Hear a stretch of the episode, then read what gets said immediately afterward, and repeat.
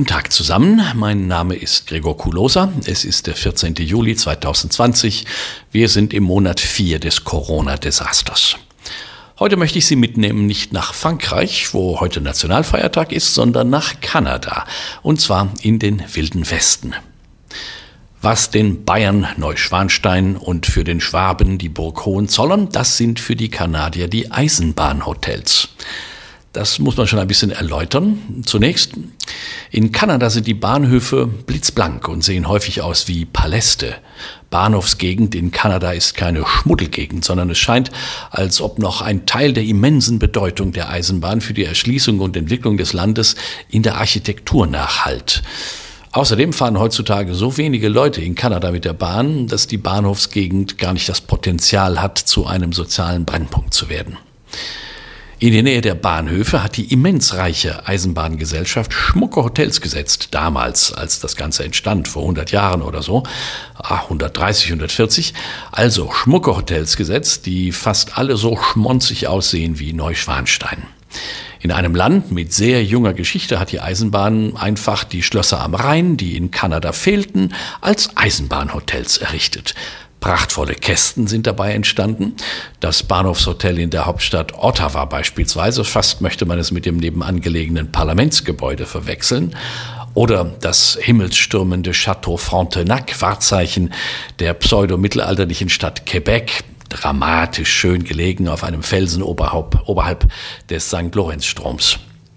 Oder das Empress Hotel, benannt nach Königin und Kaiserin Victoria, das mitten in Victoria liegt was Hauptstadt von British Columbia ist, die westlichste kanadische Provinz am Pazifik.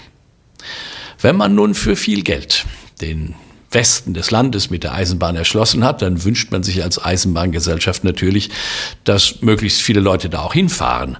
Aber tagelang immer nur durch die zweifellos eindrucksvollen, aber auch ereignisarmen Wälder zu fahren, das ist nicht wirklich sexy. Also diejenigen, die schon einmal vom Nordkap aus durch Finnland nach Süden gefahren sind, können ein Lied davon singen. Hunderte Kilometer von dichtem Wald, blauer oder grauer Himmel und abgesehen von einigen totgefahrenen Elchen heitern nur die Myriaden an Mücken die Stimmung ein wenig auf, die streckenweise den Himmel schwarz färben. Solche Mückenschwärme, man freut sich richtig, gibt's auch im Westen Kanadas in den unendlichen Wäldern der Rocky Mountains. Es gibt Gegenden auf dieser Welt, da gibt es nur zwei Möglichkeiten der Besichtigung, entweder rechtsrum oder linksrum. Entweder von Vancouver nach Calgary oder umgekehrt. Aus, Dramatur aus dramaturgischen Gründen habe ich immer von Calgary nach Vancouver gewählt, denn Vancouver setzt mit seiner jungen und frischen Architektur einen fulminanten Schlusspunkt unter jede Kanada-Reise. Und dann gibt es tatsächlich nicht viele Optionen. Eine lautet mit Inside Passage, Inside Passage, also dem großartigen Stück Küstenlandschaft zwischen Port Hardy und Prinz Rupert. Das liegt am nördlichen Ende von Vancouver Island. Oder eben ohne die Inside Passage.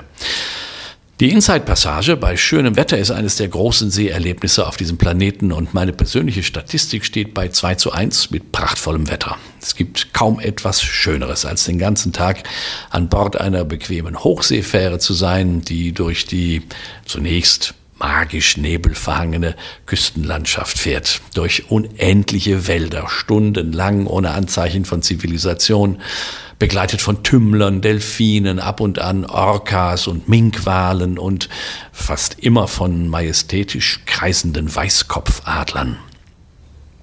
Calgary ist eine moderne Großstadt mit einer eindrucksvollen Hochhauskulisse mitten in der Prärie. Und vom Calgary Tower, wo man auf 160 Metern Höhe frühstücken kann, dabei einmal alle 45 Minuten um sich selbst kreist. Also vom Tower sieht man schon, worum es eigentlich geht, die Rocky Mountains. Die sind eine gute Fahrtstunde entfernt von Calgary, das 1988 die Olympischen Winterspiele ausrichtete.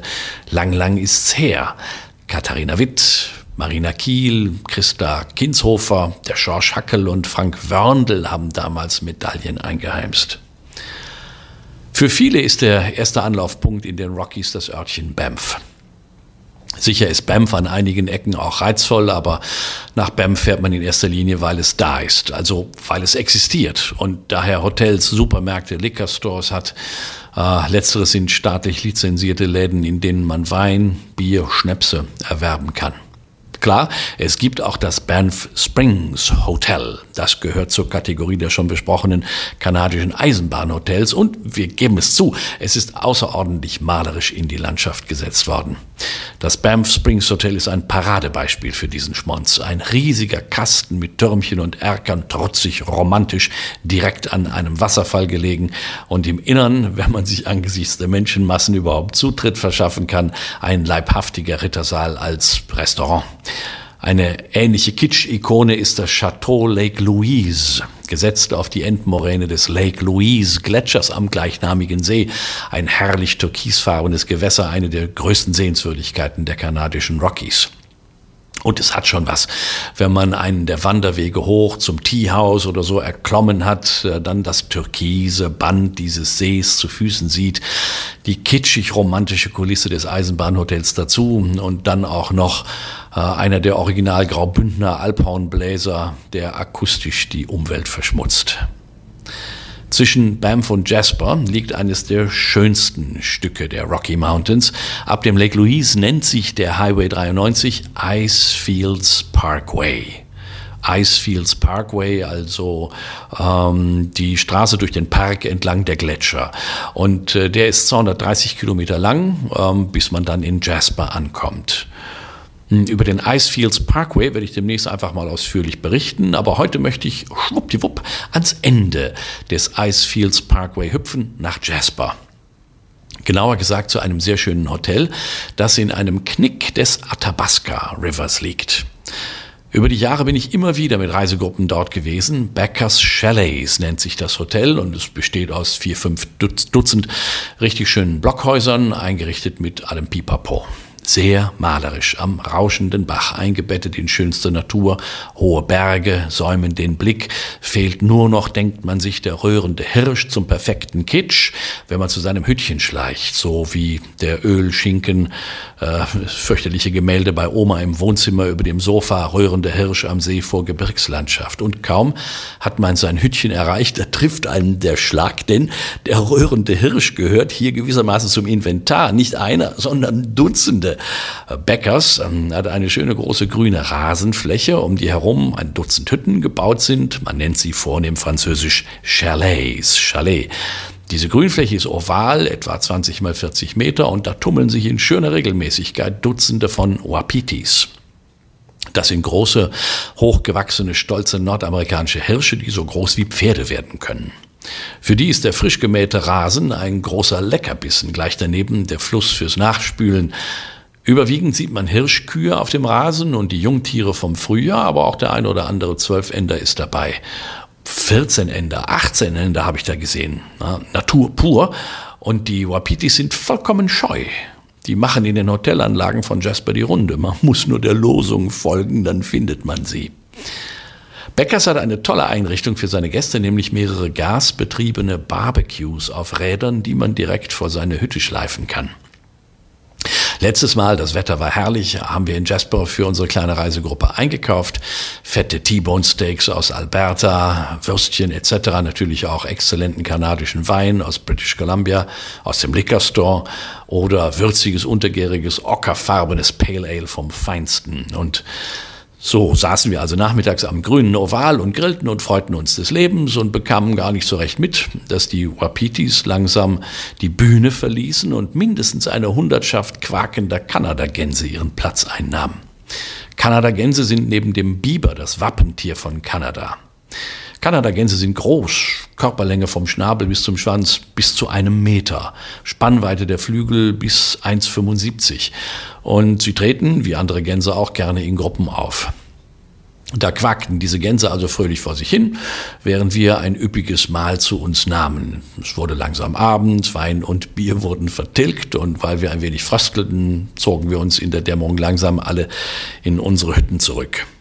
Nicht jedoch, ohne uns doch noch auf die Veranda zu hocken zu einem letzten Absacker und die großartige Stimmung der Abenddämmerung zu genießen. Der rauschende Bach und dann der Himmel, der immer dunkler wird und so weiter. Also Kitsch pur. Ja. Und da sind wir dann Zeuge eines fantastischen Ereignisses geworden, nämlich des generalstabsmäßig organisierten Abmarsches der Gänse.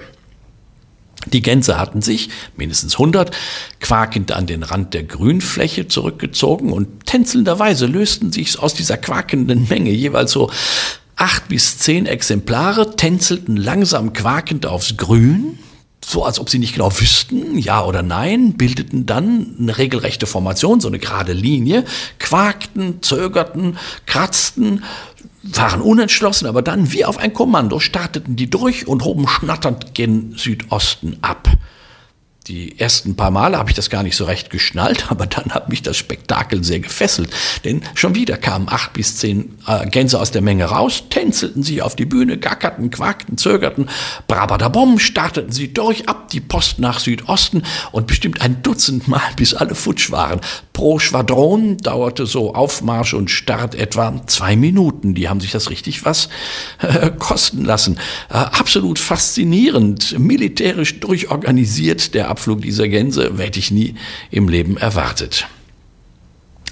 Wildlife in Kanada. Wildes Leben. Über die Jahre bin ich sicher drei, vier Dutzend Mal im kanadischen Westen gewesen.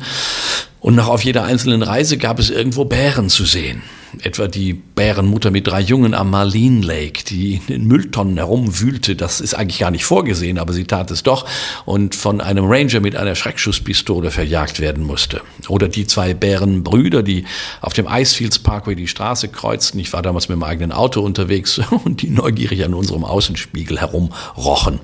Oder die zahllosen Bären am Clayoquot Sound, also eine, einer Bucht an, an der Pazifikküste, äh, morgens zum Frühstück bei Ebbe am Strand und die suchen da nach Muscheln, aber darüber erzähle ich dann ein andermal.